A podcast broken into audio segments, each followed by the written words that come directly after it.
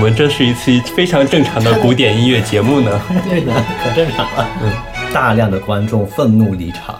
这是欢迎春天到来的一种快乐宣告。我就纳闷，快乐在哪里？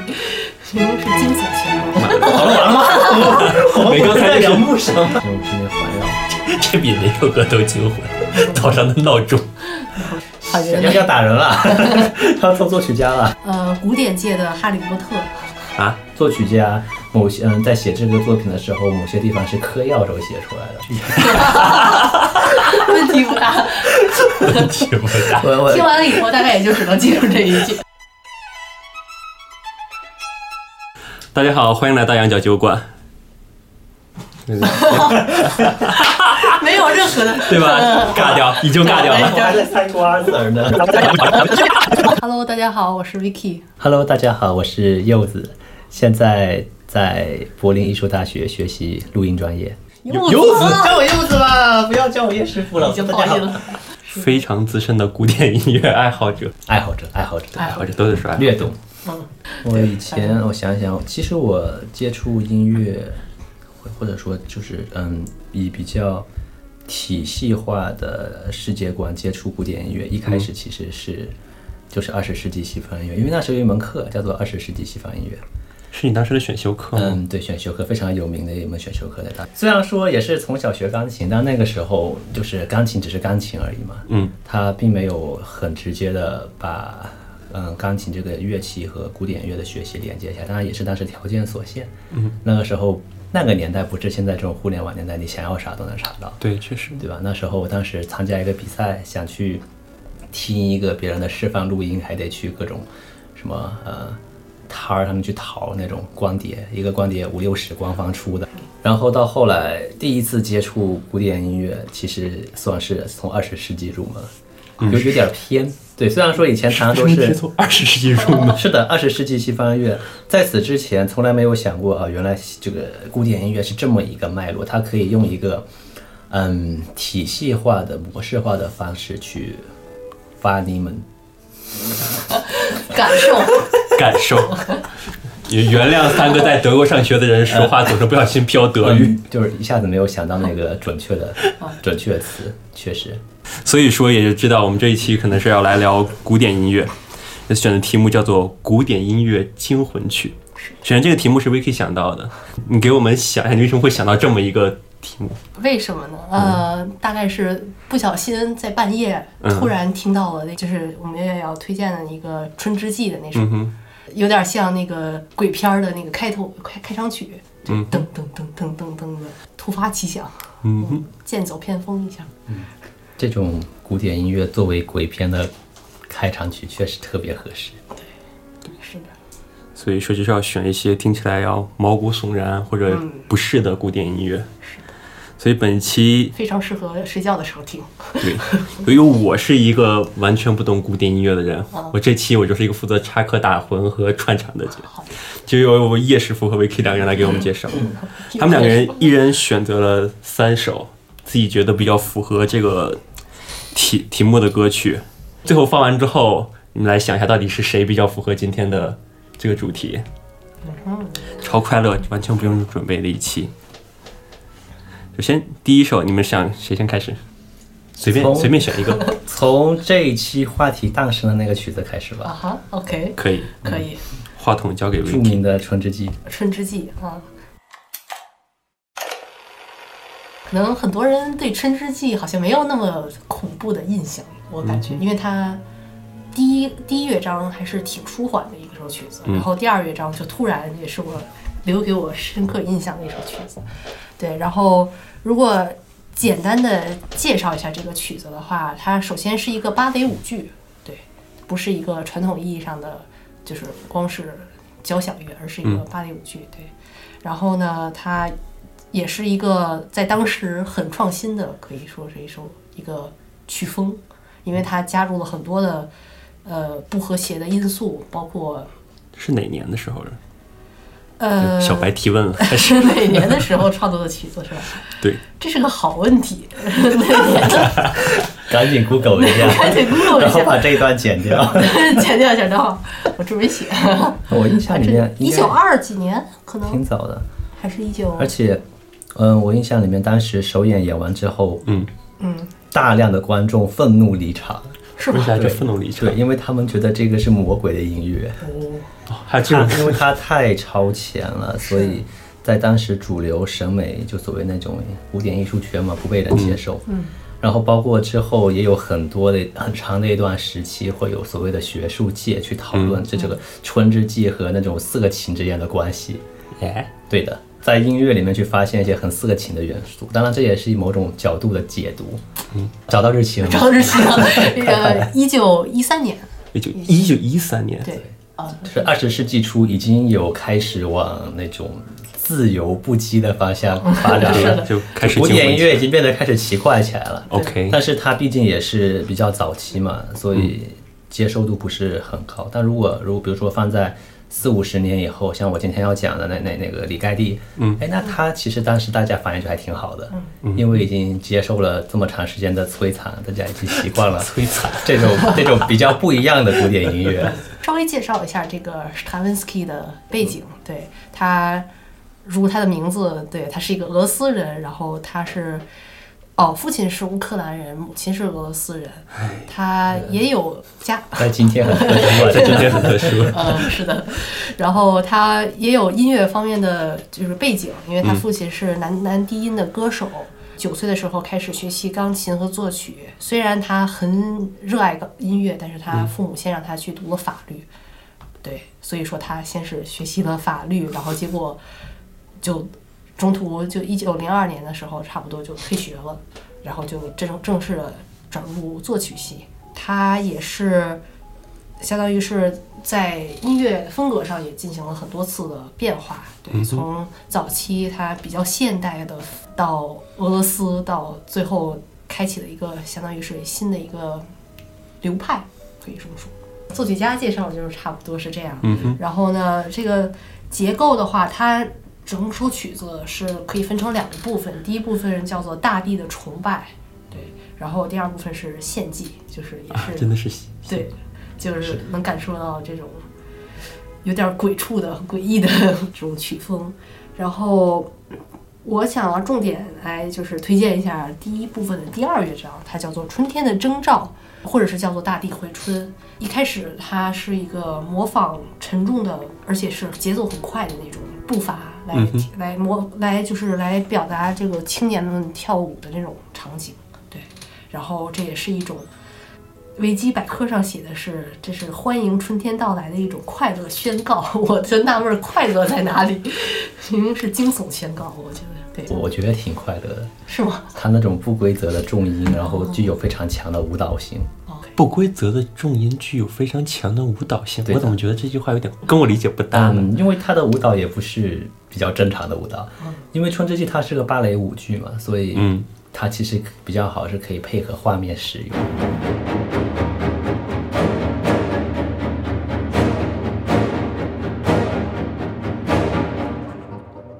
它的重拍没有放在正确的位置，棒棒棒棒棒，而是放在非常反常的地方，棒棒棒，而且不断变化。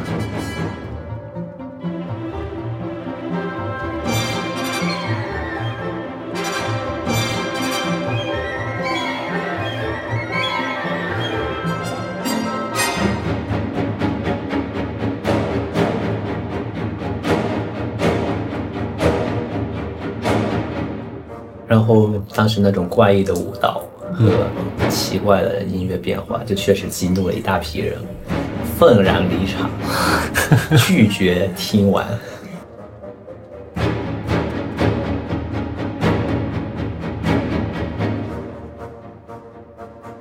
让我们最后再看一眼石器时代的一个生活场景吧，一个假日。设想一下，人们在嗯庆祝一个春天太阳的胜利的假日，当人们跳起欢乐的舞蹈，当所有的愿望都得到了满足，人们欢呼雀跃，在他们中间艺术诞生了。他们非常接近我们，我们当然要歌唱，歌声飘忽湖面，传遍了所有的小岛。熊熊的火焰闪动着黄色的光芒。OK，差不多是这个意思。我觉得这一段很适合直接接到音乐里面去。嗯哼，嗯，然后我想给大家带来一首柏辽兹的幻想交响曲。当然，这首交响曲应该也是非常出名的，你听过吧？我不知道。我听过第一那维基肯定听过乐章，第一二乐章。这也算是开创了一种所谓标题音乐的一个先河。它会，标题音乐，嗯，当然之前也有过很多人做尝试芬，对贝多芬他的田园，他就会说对，嗯，我我我我我写这个乐章，我是看到什么，或者我想到什么田园什么，交响曲啊，哎，我特开心，啊我去郊外散步，然后我就写这个乐章，这种。哦就是他给标题，给这个曲子写个标题，然后有一个就是很很明显的告诉你他想干嘛，但是呃常见的古典音乐操作，他只是告诉你这个是什么乐章，快板慢板就快一点慢一点，然后他不会给你一个文字性的描述，去把你的想象力往他要的方向去引导。简单说一下柏辽兹这个人，他是十九世纪的法国作曲家。哎呀，我就记了这一句。问题不大。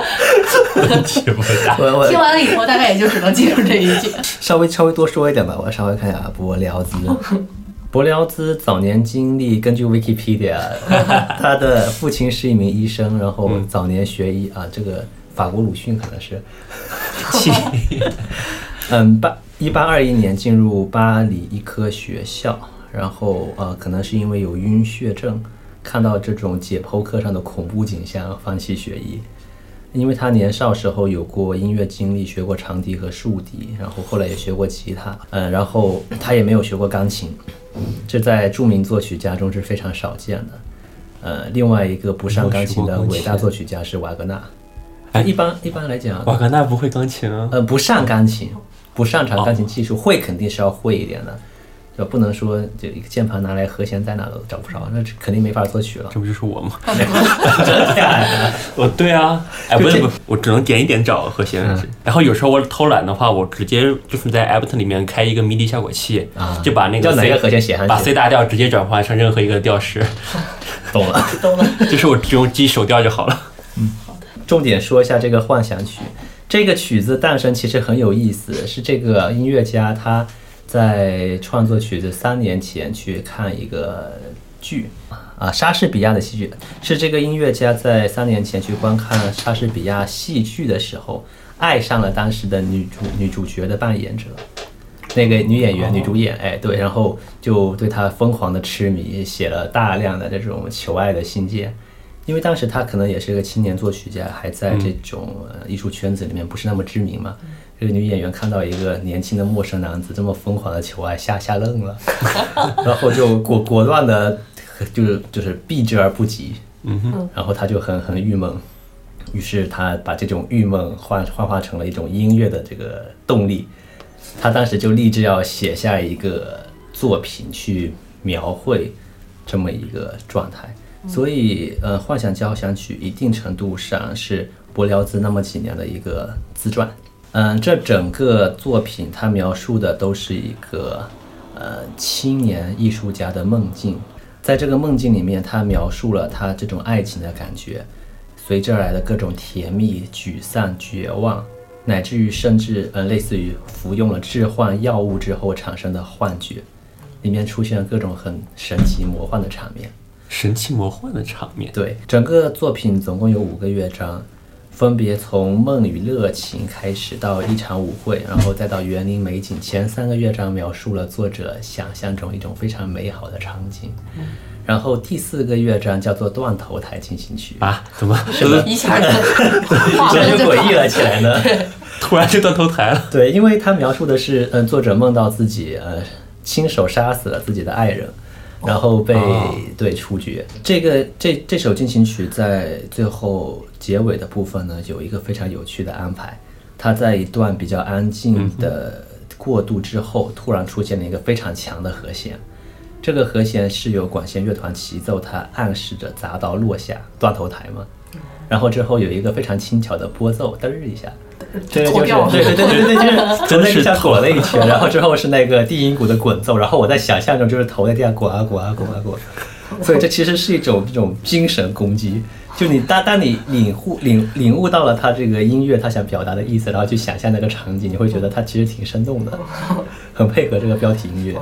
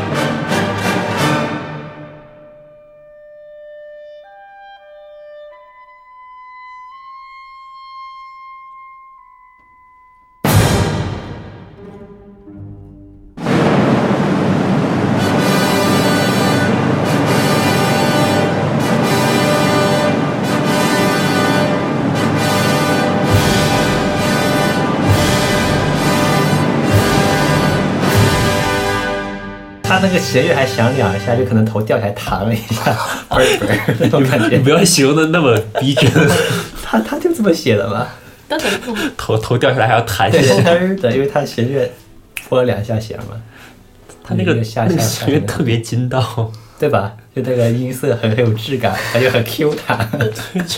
这不是头掉地下，这是牛肉丸儿掉地下。OK，然后接着讲第五乐章，嗯因为这两个乐章是连在一起的。嗯第五乐章名字叫做《女巫安息日之梦》。呃，这个乐章描述的是主人公醒来之后，发现自己在坟墓边啊，可能到阴间了吧，我猜。然后看到很多妖魔鬼怪，然后整个音乐充满了阴森的感觉。与此同时，自己的心上人也在这时候出现。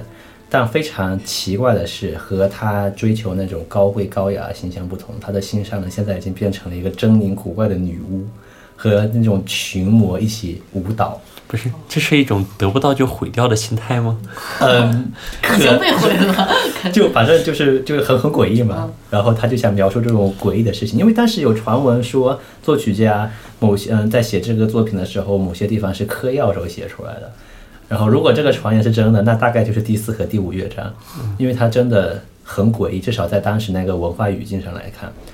而且这一个乐章最著名的是他对呃一个中世纪圣咏叫《震怒之日》的一个引用，听过吗？这个圣咏？就这么一个旋律动机，对，就这么一段东西。这个动机它是在西方文化语境里面是已经非常出名的，甚至变成了一种所谓的固定动机。这一段圣咏呢，在西方的文化传统上，一般会在葬礼举办安魂弥撒的时候使用。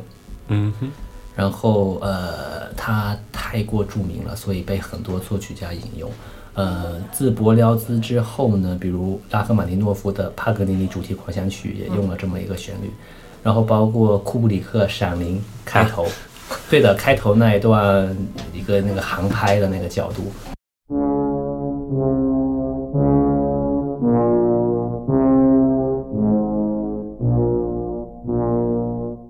就没反应过来是一样的。哦，对吧？就直接用上来了。哒滴哒哒滴哒哒哒，就是我们听可能没什么感觉，但是在西方文化语境比较熟悉的这种，他们本本地人来，他们就会有一种，对吧？毕竟宗教的东西，你做这种结构，嗯，然后放到恐怖片里面，它就会有一个很强的对比和差异。第五乐章呢，开头的部分用了弦乐和木管乐去模仿那种哀嚎和呻吟等等诡异的音响。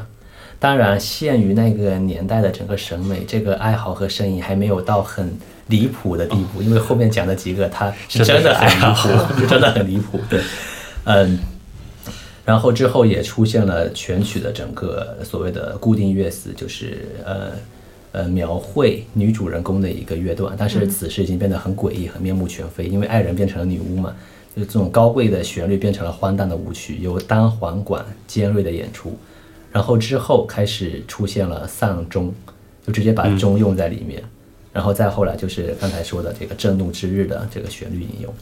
就整个我们现在听起来可能觉得还行，还能接受，因为，嗯、要去理解它里面这种 creepy 的地方，可能需要一些那种文化背景。嗯就可能就是因为咱们没有那种宗教背景的感觉。就类比于类比于我们我们自己文化，可能就是怎么怎么说呢？嗯，比如说什么林黛玉版的这种黑化僵尸，你 这个这个比喻有点诡异，但是我可以接受。对吧？就想象，比如说你玩个游戏，最后光你 BOSS 是个林黛玉，然后这种 creepy 的僵尸形态，类似这么一个感觉，就是非常极端的反差，因为他把这种宗教圣咏用在这种地方。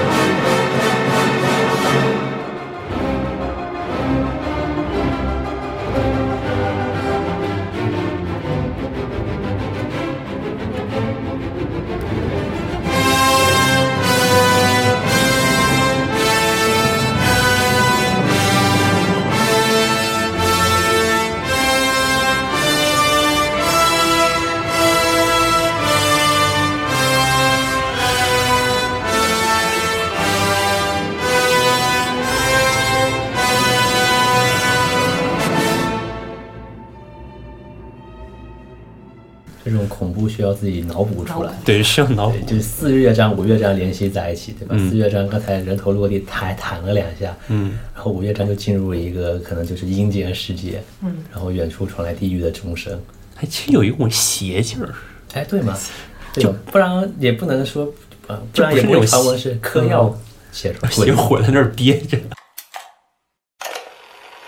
我觉得得要上老肖，肖斯塔科维奇的第一大提琴协奏曲，呃，古典界的哈利波特。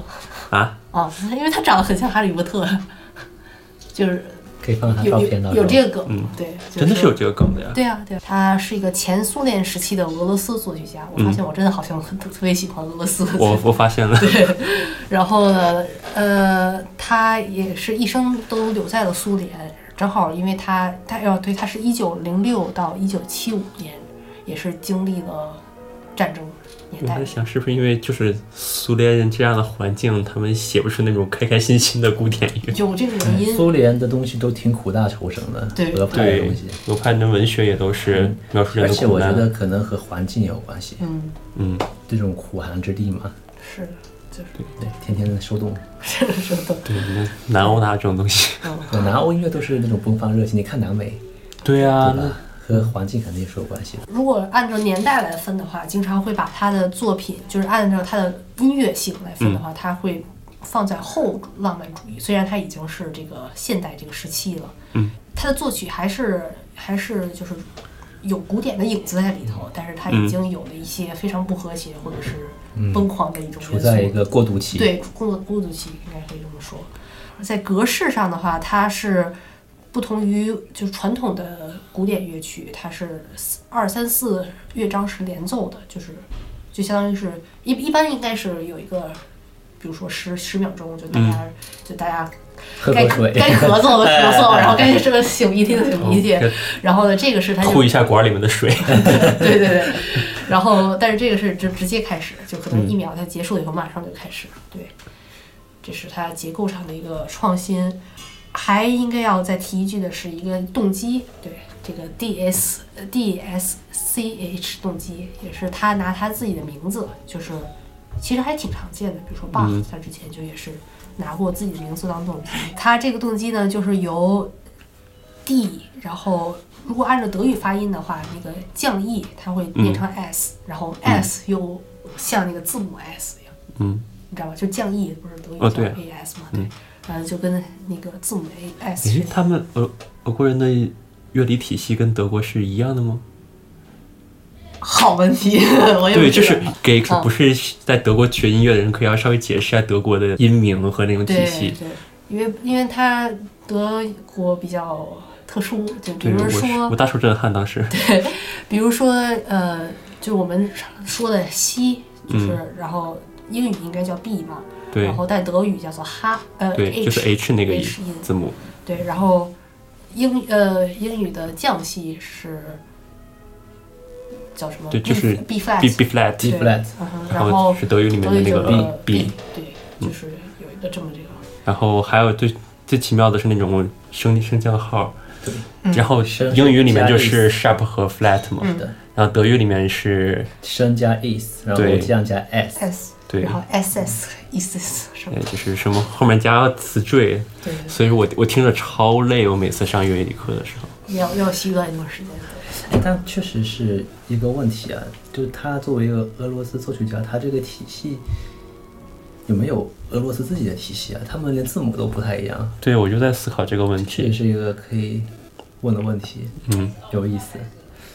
就是整体来讲，这个风格上它是很阴暗，而且是很就是有点儿精分。因为我之前也听谈过，呃，舍萨科维奇的作品，就是可以就是经常它会有第一第一首曲子是比较舒缓，然后第二首就一下就精分的那种感觉。我有感觉，对，然后你后之前给我分享过一个超长的那个肖斯科维奇那对钢对对对琴曲嘛，，那那首呃前奏曲就是然后前奏曲，对。我把那个用来写人工智能歌曲了，然后它生 就是基于那个生成的片段都很也很疯。对。嗯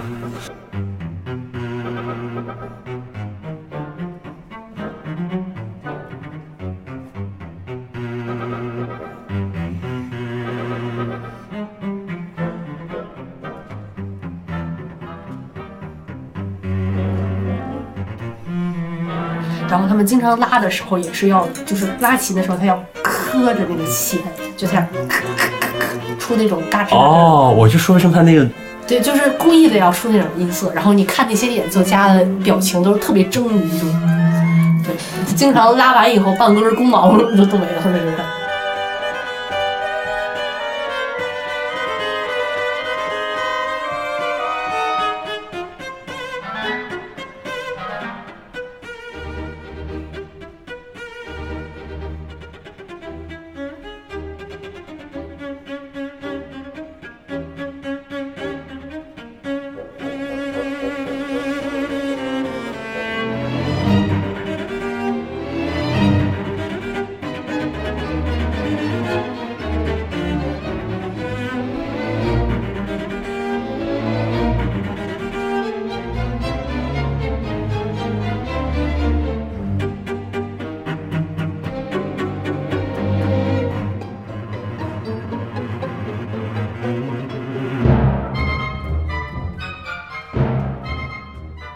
他是。感觉就是那种精分的感觉，精分的这其实很诡异中还是带一点小快乐，你知道吗？我是我听着很快乐，快快乐是怎么听出来的呀？它好像有一种声音把你包围在里面，感觉，嗯。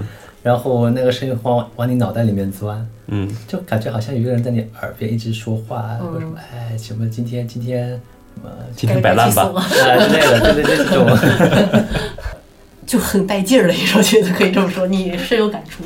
对，对，就因为这首 Vicky 之前推给我过，推给我之后，我当时在我们共同歌单里面，我听完之后，我觉得，哎，我这个，哎，你你给我的是，我我拿是哪个键的？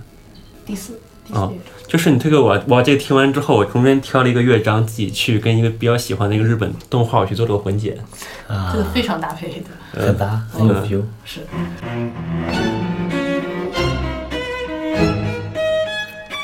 发不出来的一个。对，在哪儿都发不出来这个混剪 YouTube 也发不出来吗？，YouTube 有版权问题，但是 B 站是因为色情给我直接挂了。这这也不色情。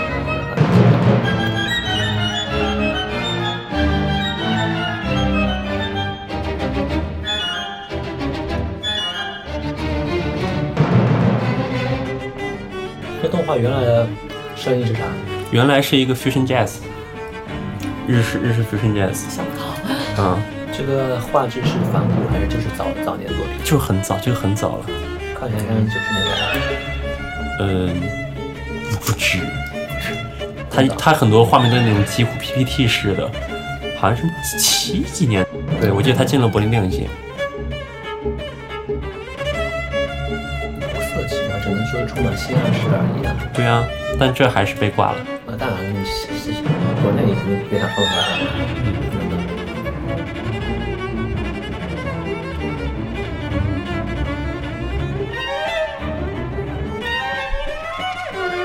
好尖怪，对，所以我巨喜欢这个。嗯，就这个动画的名字叫做《悲伤的贝拉东娜》，反正这个资源不太好找。如果哪个听众想看这个原版的，或者是想看我的剪辑的，可以 可以给你们发链接。对，因为我真的发不出去这个东西。对，这首不知道为什么。确实比刚才快乐一些对。这个乐章，感觉很洗脑。第一，这乐章是那种还是刚起来那种动机出发，感觉比较庄重一些。嗯，我今天早上刚起来，然后没睡醒，嗯，然后就是各种声音在你身身边环绕。这比哪首歌都惊魂。早上的闹钟，早上的闹钟，然后这种单曲循环的，然后你就不想起来，然后在你耳边一直响，一直响响响了一小时，然后一小时的丧钟。哎，这种感觉，挺像的。好家伙，我现在这真的现在鸡皮疙瘩起来了。是不是后面叶老师要进入现代音乐的领域了？啊 OK，嗯，前面的这些内容其实更多还是靠音乐本身的一些变化，嗯，来打造出一个很奇怪、很很洗脑或者说很诡异的效果。但是再往后会有很多的古典作曲家，他们会尝试乐器本身的可能性，探索极限。对，或者去创造一些正常音乐体系里面不应该出现的音，然后通过某种特殊的手法，把它们以一种很很有效果的方式组合在一起，然后创造出很特殊的音响。当然，这种声音效果在我们现在听来非常非常常见，包括我们去看个剧啊、看个电影啊，啊，对，各种 BGM，其实都是这些东西的一些遗产，都是这么一个体系下的产物，嗯嗯，对吧？对但是在当时这些东西首次出现的时候，确实是非常非常先锋的。然后，嗯，接下来我想说的是那个呃，匈牙利著名先锋派作曲家李盖蒂李盖蒂的弦乐四重奏第二首。李盖蒂早年在布达佩斯李斯特音乐学院学习，后来在该校任和声对位和音乐分析的教师，之后移居维也纳，也曾经在科隆电子实验室工作。啊，对他的音乐有很 很受很多电子音乐的影响，因为那个时候都已经二十世纪五六十年代了，哦电子音乐其实已经在全球范围内比较兴起了。嗯，那当然，今天我们讲的还是他的整个古典作品，它里面还是纯器乐的一个东西，嗯，不插电音乐会。这首弦乐四重奏呢，使用了一个呃微复调的创作手法，当然这个创作手法也是利盖蒂自己首创的。它是首先它是微分音，然后它不同于传统的古典，它有一个明确的线条或者明确的一个走向和声，它是用一种密集排列的声部，还有很多相似的旋律线合在一起，组成一个块状的音响。这个好电子音乐，呃，确实，因为它确实受了电子音乐的影响，当然也不好说，可能电子音乐也是发源于这些古典的思想，他们可能可能互相进化的一个关系嘛。嗯，呃，微复调音乐可以看作是当时对于序列主义音乐，就是刚才讲那个谁，嗯呃，沙施特拉文斯基嗯的一种反叛，但也不是严格的对立。这种作曲手法标志着新音乐在技术上和美学上的一个转折点，同时也确立了李盖蒂作为欧洲先锋派音乐的一个重要作曲家的地位。你刚是说新音乐，新音乐 （Neue Musik），嗯，对吧？这是应该是一个德语中专用词吗？还是英语中也这么用？New music，嗯，我觉得应该还是主要是欧洲的一个概对，念因为我觉得基本上就是德国人会用 n o 很 i 喜 music，欢很喜欢用这个概念。但是中国也是这么说的，叫新音乐。真的啊对，就是当时我们上课的时候就是说新音乐。OK，这种新音乐应该就是对立于那种呃狭义的那种古典时期或浪漫时期这种嗯调式音乐。嗯，这首四重奏呢，哎，这个 Chat GPT 这段其实我觉得他讲的好烂呀！你看什么极其安静的爬行联音，这怎么怎么弄啊？爬音爬行连音，爬行联音，爬音。OK，我我自己重新组织一下语言。这首四重奏的第一乐章开场是一种非常呃尖锐沙哑，但又非常狂热的弦乐泛音来演奏。你会觉得它这个音，它不同于嗯、呃传统音乐，它可能是像那种河水流动一样的旋律，你会觉得这个一直在爬行，它是在它的位置上做那种微微小的这种幅度蠕动。对，然后呃，四个乐器在一起，它会创造出一个非常有意思的立体声效果。就比如说，它左边一个第一小提琴，右边一个第二小提琴，然后它同样的一个音乐材料，左边呢从强到弱，右边从弱到强。然后你去聆听的时候，就会有一种好像这个乐器从左边跑到右边的感觉。三 D 立体声啊，不是 这不对的对的，这不就是玩 spatial audio 的那种吗？对，它其实就是 在 在在做各种新型的尝试嘛。当然，这个东西在现在这个电子音乐里面非常容易实现，稍微 pan 一下就好了。嗯，然后现在是那种 ambisonic 立体声的话，你直接音源可以啊，控制，直接直接你就点点那拉下去好了。个位置，选到哪都行，就软件的支持也很到位。但是它是拿原声搞出这种效果，这也太先锋了。对，是用这种原声乐器去做一个非常有意思的编排。嗯。然后整个作品它的动态变化也非常的大，嗯。在非常弱的这种呃一段铺垫之后，会突然来一个非常强的音，当然这个也很很吓人，嗯，就就 jump scare。哎，对，就有点 Musically 有点 jump scare 的意思。然后他会把这种强强烈的动态保持在某一个声部的乐器里面，然后就好像远方一种不祥的预兆一样，一直在那边持续。嗯哼，然后同时其他的声部在呃做一些很特殊的变换，不不断的交织，然后产生一种非常诡异的氛围，特别适合恐怖片的配乐。哎，他会不会已经真的是有给一些恐怖肯定的，片配过乐？肯定的。我没有具体去查过，但肯定会有很多呃作改编品把它用过，对改编或者直接用它的这个材料，嗯或者说最直接的用它这种手法嗯，这是肯定有的。然后今天带来的是一个阿特米斯弦乐团的版本，这个弦乐团是，呃，应该是成立了三四十年了。哦，对，欧洲一个非常著名的弦乐四重奏乐团，然后两年前解散了，有点可惜，主要是因为疫情，然后加上一些其他的缘故。可惜。对，这个算是一个非常非常好的弦乐团。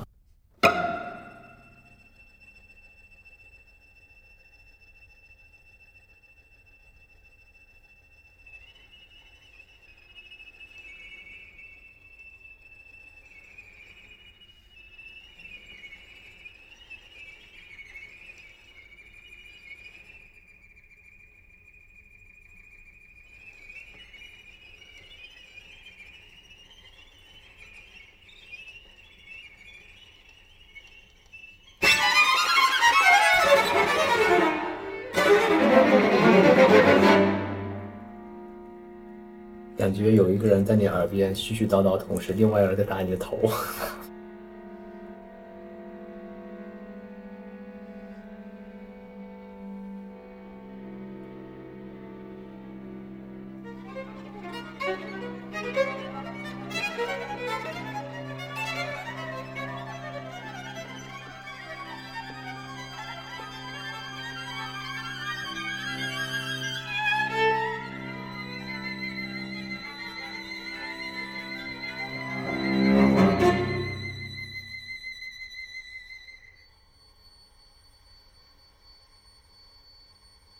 这首作品它第一小节是一个空的小节，嗯，然后上面还有延长号。哦，就你要数这个空拍。嗯，因为有延长号，所以你还不好数。所以这个作品开始前一定会有一段空白。当然，空白本身也是音乐的一部分。嗯嗯，cage，对对对对对对。不要提不要提 cage 了。阴影那人家也不空白，人家还要开盖儿、合盖儿。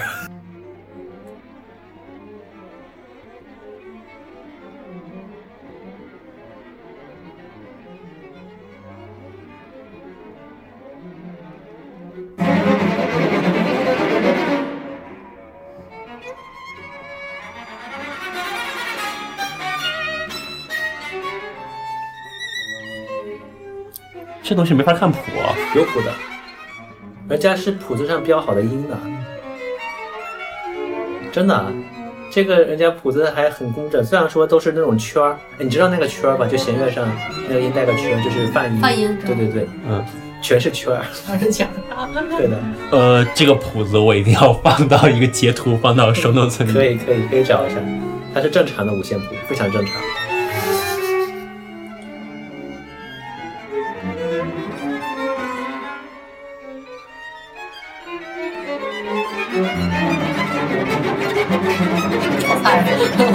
架了，我觉得吵架。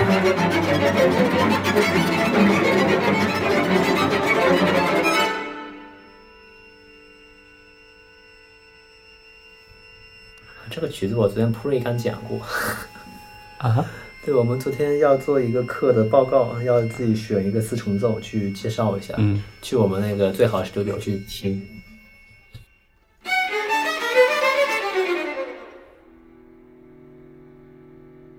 哎，那个好的设备真的不一样，我的天呐，那个细节还原度特别高，还有那个生产定位非常清晰。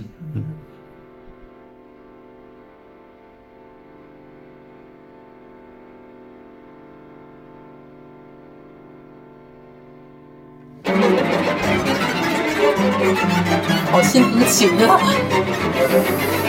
我觉得应该是疼公子，哦琴弹到，公子不行。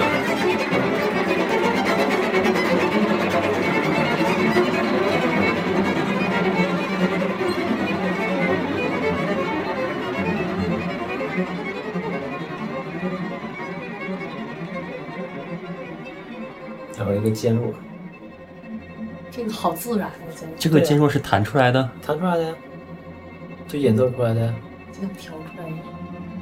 像像推子推下来的一样。对对啊，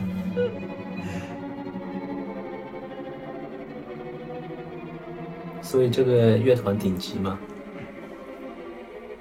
这太强了。正常的四重奏出来这个效果。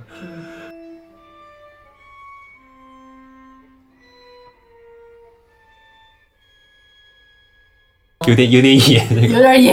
哎，等一下回来说一下，就是它这个是有微分音演奏吗？它就是这微分音，这个是有微分音他。用了大量的非十二律的音，嗯，微分音嘛，然后所谓的微复调，然后又有传统对位的一些东西。就是因为我真看很多那种奇奇怪怪的什么去做调式的那种电子音乐上生成调式的视频啊，就是它微分音是那种就是再细分一格吗？还是那种更细的那种？啊，这种啊，呃，我没有具体去研究过，但我觉得如果是在弦乐上做出来，它可能没有办法细分到格这种程度。是不是就是我是说它是一般不是十二分吗？它可能现在很多十九平均律概念为什么十19律嘛是二十四或者是那种对二十四平均律，对我我知道你这个意思，但我觉得它这个应该不是某种固定具体的律法，嗯哼而是在已有的十二音之外，比如说它这里标这个音要稍微高一点或者稍微低一点 OK 但这个稍微多少可能是现场的这个演奏决定的没那么具体，因为毕竟弦乐你已对啊，经本来就这么小的格了，你再分成二十四，你这个手手法对，我就在想这个问题。对这个不现实，对演奏家来讲，这东西要要打人了，要做作曲家了，严格的二十四律这种对啊，你要这样电子乐好弄，对吧？嗯，电子乐每个频率直接给好就完了。不可能，对我觉得不太可能。对，我觉得这个就你到时候可以看下谱子上面怎么标。太难为演奏者了吧？对，应该就是给一个固定的十二律的标准音高，然后告诉你这个音要稍微高一点或者稍微低一点，嗯然后这个就比较简单了。哦，是，这就是 MIDI 结构。这是一个 modulation 一个一个 pitch，就是一个标准那个 pitch 那个音高，然后还有一个 pitch band 的一个参数。要介绍的第三首曲子是马勒的第三号交响曲。其实按照作曲的时间来讲，它应该是嗯应该第一个介绍，因为它是相当于是还是古典后半最早的，就我们今天讲这么多人里面，对最早的一个一个作曲家。始祖，对，他是一一八九三到一八九六年做成的。马勒这个人，他是奥地利的一个作曲家，嗯，他可以说是十九世纪德奥派加上现代二十二世纪早期现代的一个最后的一个桥梁，就相当于是他之后才有了十二调性的音乐或者是无调性音乐的。从他这块儿开始，标志了古典传统以调性音乐的一个最后的一个终结。但是，就是这首曲子，就是他的创作的背景，是因为呃那时候他就已经是有一点点要濒临崩溃的边缘了。就因为也是因为在爱爱情上受挫，然后他也是事业上也是走投无路，当时好像是失业的状态。对，典型的艺术家。对对，然后就是就是怀疑人生的那种状态，写下了这个音乐。他还在谱面上写下了一个标题“恶魔鬼与我共舞”。哦，对，但是好像不是这个音乐，而是那，就是他之后写的其他的音乐。然后个人气质上是跟本期最大的。是的，对。关于这个交响曲，可以算是马勒最庞大的一首。他本来就是他的曲子都是巨长无比的，然后这首曲子也是不出例外，九十到一百分钟的演奏时间。可以演两个贝多芬了。对，这首曲子也是相当于是我是半年前大概在爱乐嗯听的，我唯一一次没听睡着的一次，就因为它对，就真的是特别的引人入胜，就是引吸引了很多的乐团来去征服这首曲子，甚至他还在。就是以前他还在嗯这个中间会写要休息五分钟，他是 他是真的是就是大家很累，指挥累，乐手也很累，起来谱听众也很累，但是现在一般都是都是一气呵成。它难度会很大吗？相比而言，我没有这个概念。就相比，比如说传统的，它它的难点是在哪里？除了长度。那种从小这种正规古典音乐的音乐家来说，他会使用一些很多不熟悉的语汇、不常见的东西。嗯。这就好像你同样是学中文，嗯，你去做一个现代的这种演讲和去嗯做一个那种文言文。的朗诵对。一样，它可能都是中文，你的每个字都认识，但你之间这种衔接、这种语气，你就会觉得不习惯、不舒服。OK，对它这个我理解。了。对这种方面的结构上的一些变化。这个交响曲的配器，就是马勒他本身就是经常都是写一些非常庞大的曲子，八个圆号就是它的特点，一般是四个圆号，对，八个大圆号在那儿后面，然后还有它，哦对，真的是，然后还有一些比如说油号，就是油号是什么？d d high 的那个标志，就是它特别简单的，那个邮邮邮局邮局哦嘟嘟嘟嘟那个，对，想起来了吗？哦，我知道了，知道了。那种邮邮政的邮，不是那个 oil。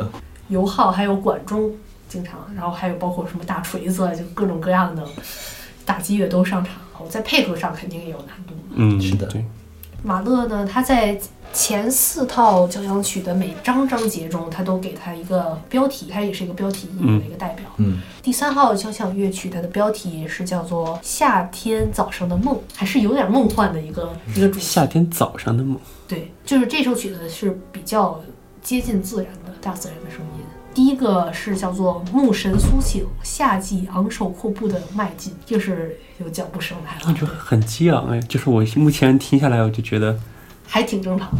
对，就是一些比较，是感觉是给神话做的一个配乐。嗯，对然后比如说第二个是草地上鸟儿，呃，不是花儿跟我说，林中鸟兽跟我说，人跟我说，天使跟我说，爱跟我说，就好像挺小清新的一个曲子。对啊，但是其实这个曲子我选择它的原因，就只是因为它的呃一有有一点儿恐怖的恐怖气氛的渲染，因为非常不和谐的一些音，还有一些低音，嗯。对，然后就是纯粹是就在和声上让人有一种就是在一个这么温馨氛围的标题里面，嗯。然后创造出这种诡异的反差，对。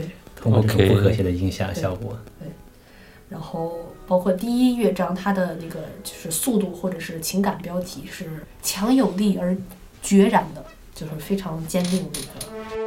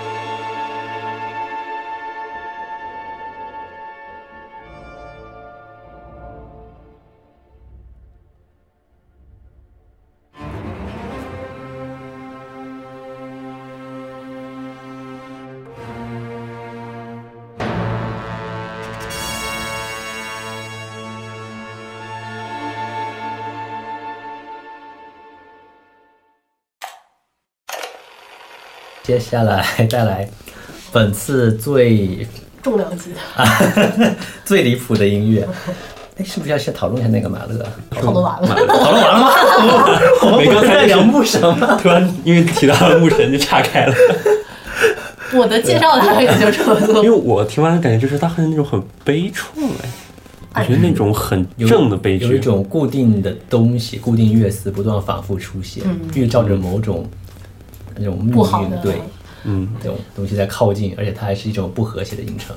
对，在那个年代到这个程度是已经很远很远了，嗯，那肯定不能和二十世纪乃至现在电子音乐相比。现我在在想现在一些什么现代什么先锋派的音乐人，把他打回一百年前，让他播放他的音乐，他会怎么样？嗯，估计就是跟斯特拉维斯基差不多，听众全部走，然后然后大家对对对，然后大家讨论他的音乐是否色情，我觉得他这已经不是讨论色情了，可能都开始讨论他是否反人类了。他应该被关进精神病院了。对你假如说那个现在看的话，所以还是一个整体的思想进步吧，对思想解放。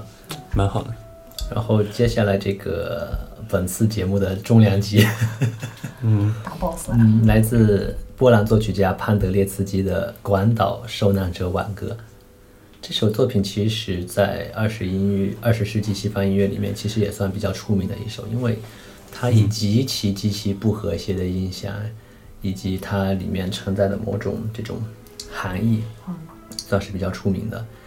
嗯，潘德列茨基他是也是二十世纪先锋派音乐的代表人物，尤其是微风音乐。当然，他和前面利盖蒂不同的一点在于，他这一首的作品是真的连那种五线谱都没有的。毕盖利他至少他是在一个，比如说你很多泛音，他标了一个基本音的这个前提下，你可以去做一些微风音的变化。嗯，但是他这个作品，比如说他开头作曲家给的指示叫做尽可能的演奏高的音。啊，然后对他也没有很明显的一些节奏，他就是在某些地方需要做什么，他在谱面上标出来，你要去做什么样一个动作，那每次都会是一样的吗？所以每次都不太一样。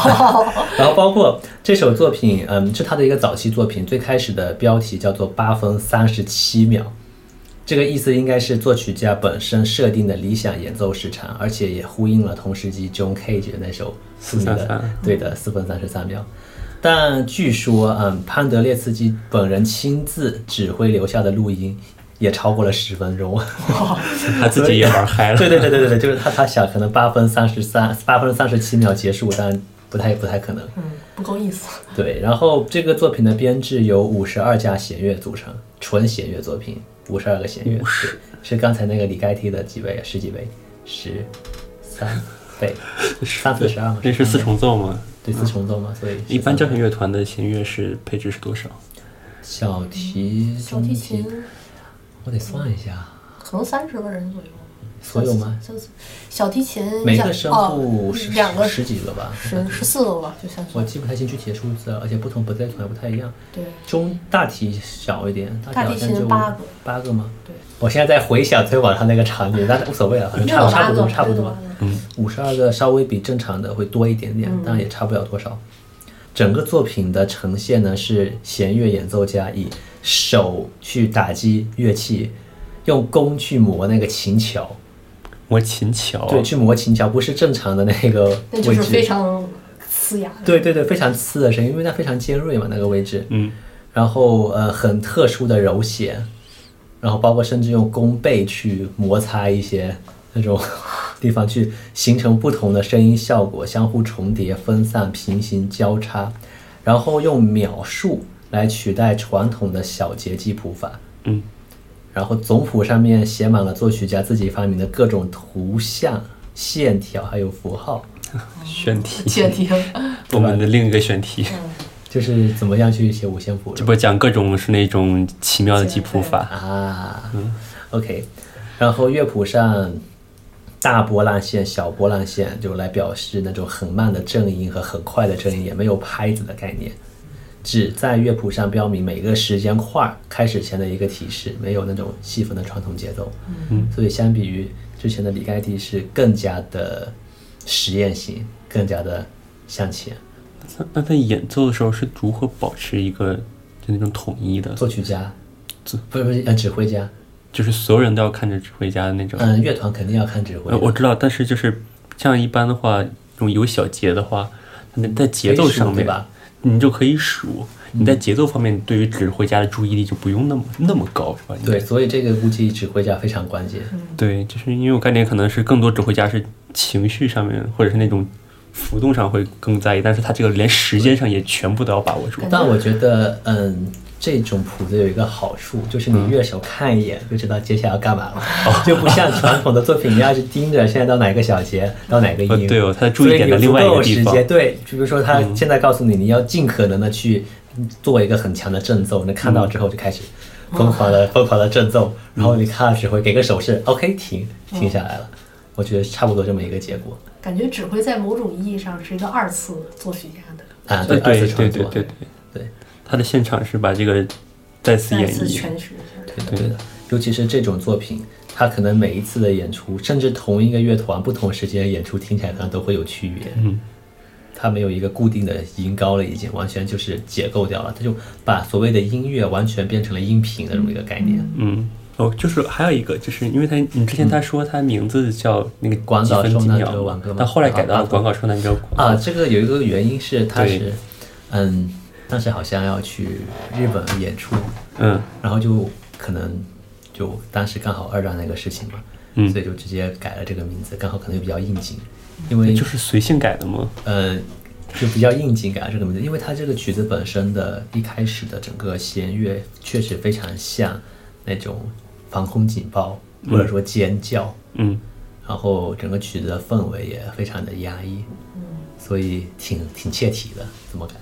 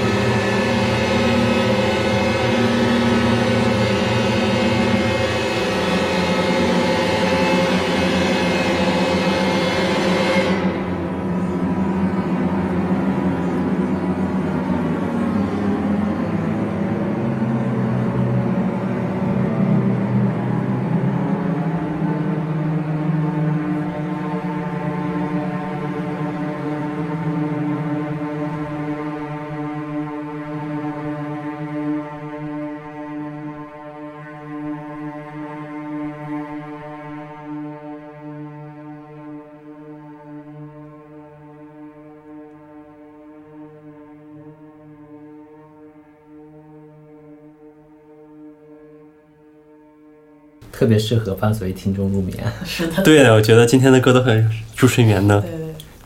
咱们每天都天天推一些助睡眠的歌曲。所以说，你们觉得评价一下评价一下谁比较到位啊？还是哪首哪首比较到位？我觉得我选的还比较保守，保守是的。这么一对比的话，我好像都，我觉得比较好听。主要是有一个概念，就是关于古典音乐到底是什么，这个可能很多人不没有没有去了解过。嗯嗯，可能所谓的那种狭义的古典音乐，可能很多人就会限制在贝多芬、莫扎特、巴赫，或者再往后浪漫派一点，李斯特啊什么的。但事实上，二十世纪这些先锋派作曲家他们做的这种古典音乐新的探索尝试，它其实也是一种很学院派的东西。当然，在此之上也诞生出了很多现代音乐流派，包括电子乐，包括商业音乐等等等等。山叶音乐包括那种影视作曲的一些很多，对的，它都是都是源自于这些这种古典的新尝试、新探索。学院派他们做的一些东西，他们就。往前推这个边界，然后别的人就是能拿到可以用新的素材就变多了，对，然后他们还可以做出更多的尝试。对，所以这种古典在很多人看来可能是非常不古典的东西。对，可能说“古典”这个词就这个概念也概念有一点点对，有一点偏差性。而且这也是我想说的，就是你无论你是听哪种类型的音乐。你说听古典音乐人，假如说你听刚才说只听那些贝多芬啥的，那可能他就真的不是一个真正喜欢古典的人。真正爱好古典音乐人，听到最后肯定会开始接触这一类型的音乐。是的，而且是无论你听哪个音乐出发，你到最后都会去欣赏一些更有张力的、非常有特色或有探索性的音乐，殊途同归，不一样的听觉体验。反正这是我的感受。也是一个非常好的结束语，可以可以。除了结束语之外，有一个小小的事情交给你们两个。我现在想的是，嗯，咱们中间放了这么一堆比较 有张力的音乐，你们两个给我选一个开头结尾音乐，要跟你们现在这次选的歌完全相反，就是那种非常有活力的啊，或者是非常有快乐的。维瓦蒂吗？开场来一个哒哒哒的儿啦，对，可以，就这种大大大俗，然后大家都听过的维瓦尔第的春嘛，然后结尾你选一个，东。东。啊，都维瓦尔第吗？维瓦尔第包圆了，别了，开场维瓦尔第，后面。蒙德尔松那个小鞋仔呀，行，可以啊，那个也是非常大大街的，对。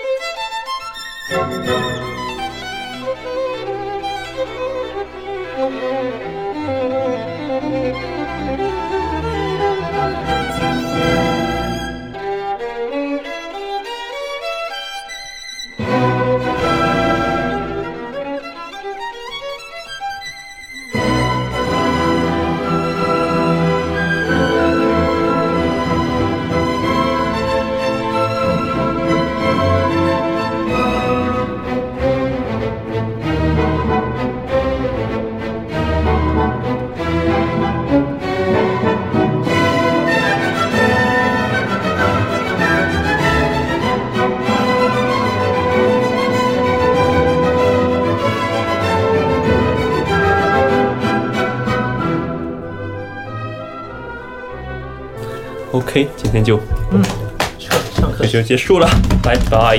然后剩下辛苦的工作要交给我了。OK，剪个一年的。